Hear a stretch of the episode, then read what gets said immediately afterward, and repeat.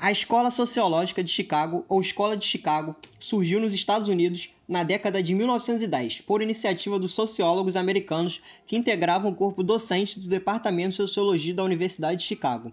Veio em franca oposição ao positivismo, tentando trazer um novo marco, novas problemáticas e novos olhares em relação à criminalidade, e foi o berço da sociologia americana nos anos 30. Durante seu auge, tendo como objeto de estudo a cidade como ente vivo capaz de influenciar as condutas criminosas. Com a sua formação, um novo campo de pesquisa sociológica centrado exclusivamente nos fenômenos urbanos, que levará à constituição da chamada sociologia urbana como ramo de estudos especializados.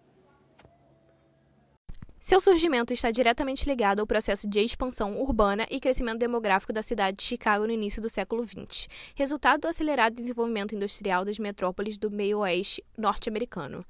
Como decorrência desse processo, Chicago presenciou o aparecimento de fenômenos sociais urbanos que foram concebidos como problemas sociais, principalmente após a quebra da Bolsa de Valores de Nova York em 1929, como o crescimento da criminalidade, da delinquência juvenil, o aparecimento de gangues, os bolsões de pobreza e desemprego, a imigração e com ela a formação de comunidades segregadas. Até então, utilizavam o termo patologia social para esse problema causado pelo meio social, e eles se converteram nos principais objetos de pesquisa para os sociólogos da Escola de Chicago. O mais importante a destacar é que os estudos dos problemas sociais estimularam a elaboração de novas teorias e conceitos sociológicos, além de novos procedimentos metodológicos. O ponto de estudo da escola de Chicago, como dito anteriormente, são as cidades e mais precisamente as áreas de delinquência que, de acordo com a escola, se diz ao respeito aos guetos dos bairros mais pobres, onde percebem que há uma degeneração física e moral das pessoas, e esse olhar sobre as áreas degradadas dessa cidade é preconceituoso, pois embora a teoria ecológica da escola de Chicago tente afastar o positivismo,